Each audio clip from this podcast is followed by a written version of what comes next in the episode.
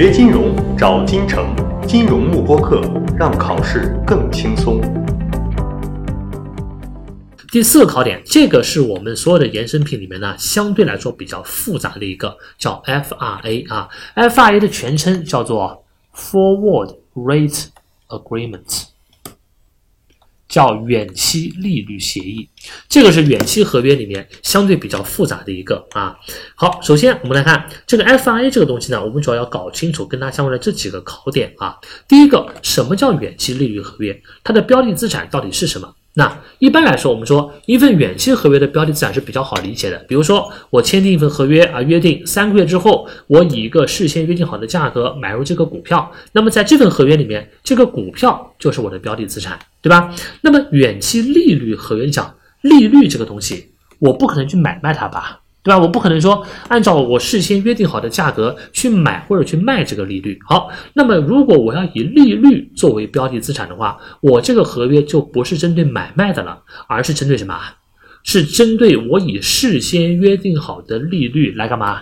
来借款这一点。所以说，远期利率合约呢，它本质上是一个远针对远期的借款行为的这样的一份合约，好吧？好。那么它的标的资产是一个什么呢？是一个叫 LIBOR 的这样的一个利率，因为全世界范围内的利率各种各样的吧，你像每个国家都有自己不同的利率，对吧？那么国际市场上也有很多不同口径、不同标准的利率。好，那么为了统一口径呢，那么就有了个统一的规定，说只要是远期利率合约，那基本上都是以这个 LIBOR。来作为标的资产的。好，LIBOR 呢，它是一个叫做伦敦银行间拆借利率啊。那么这关于这个利率有几个点是要知道的。好，第一个，LIBOR 它的它是什么货币的利率啊？它是 US Dollar。欧洲美元的利率，注意，欧洲美元不是说在欧洲的美元啊，它只是离岸美元，好吧？所以说，首先，LIBOR 它虽然本身里面有一个伦敦这个词，但注意，它不是英镑或者欧元的利率，它是一个美元的利率，好吧？啊，只不过它所针对的是离岸的美元。好，这是第一点。第二点，LIBOR 呢，就是说目前世界上的一些，就是说主流的一个这个远期利率合约，都是以这个 LIBOR 作为它的一个标的资产的，好吧？啊，好。然后 LIBOR 呢还有两个特点，第一个 LIBOR 的计算它是用单利的形式计算的，注意就是你不要用复利。比如说什么意思呢？我告诉你说，呃，比如说这笔借款它半年的利率是百分之二，那请问它全年的利率是多少啊？直接百分之二乘以二就 OK 了，对吧？你不要说用一个百分之二的平方再减一，这是复利的算法是不对的。LIBOR 全部用单利的算法啊。那么最后一点就是 LIBOR 呢，在年化和去年化的时候要注意，它默认一年的时间是多少天啊？三百六十天，不是三百六十五天。好吧，好，这就是 LIBOR 的一个特点。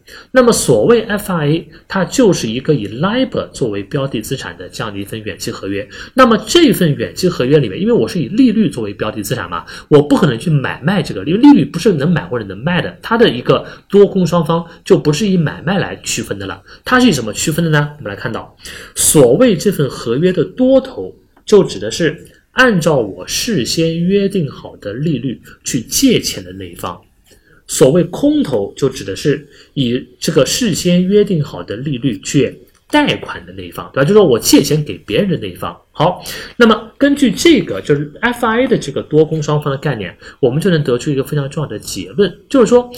我这个衍生品有各种各样的标的资产，比如说，你除了可以最传统的什么股票啊、债券啊这种实实实在在的资产作为标的资产以外呢，我也可以以某一项指标来作为这个标的资产，比如说，我可以以利率作为这个标的资产，对吧？我可以以这个汇率作为标的资产。好，但注意，不管我的标的资产是什么，有一个原则是不会变的，这个原则适用于所有的衍生品，就是说，如果你是多头的话，那么标的资产上升。你赚钱。如果你是空头的话，那么标的资产下降，你赚钱。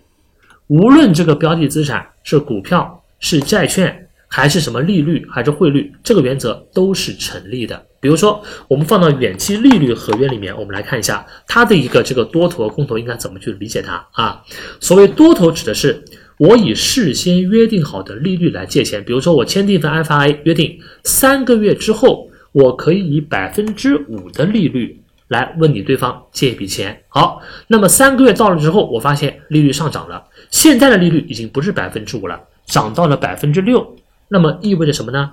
市场利率是百分之六，但我却可以用百分之五问对方借钱，因为这份合约是事先约定好的。那对于我来说，我是不是就节约了百分之一的利息啊？对吧？我这个节约的百分之一的利息，就是我赚到了利润嘛。所以你看，利率上升，多头是赚钱的。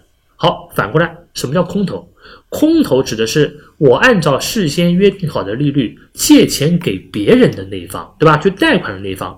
那么空头应该是利率下降，我赚钱。比如说，我说好了，三个月之后，我以百分之五的利率把钱借给你。三个月之后一看，哎，发现利率下降了，现在利率只有百分之四了。那么意味着现在市场上的贷款利率只有百分之四，但我却可以以百分之五的利率借款给别人，并且收到百分之五的利息。那对于我来说，我是不是多赚了百分之的利息啊？对吧？好，为什么能够赚到这个钱呢？因为空头嘛，对吧？所以是利率下降。我赚钱，所以看到吧？对于这个 FIA 来说呢，他们的多空双方的关系就不是一个买卖的关系，而是贷款和借款的一个关系啊。但是有一个原则是保持不变的，就是标的资产上升，多头赚钱；标的资产下降，空头赚钱。当你搞不清楚这个合约里面谁是多头，谁是空头的时候，你就用这个原则判断一下，那么就好了，对吧？你想，标的资产是利率嘛？好，那利率上升，谁赚钱啊？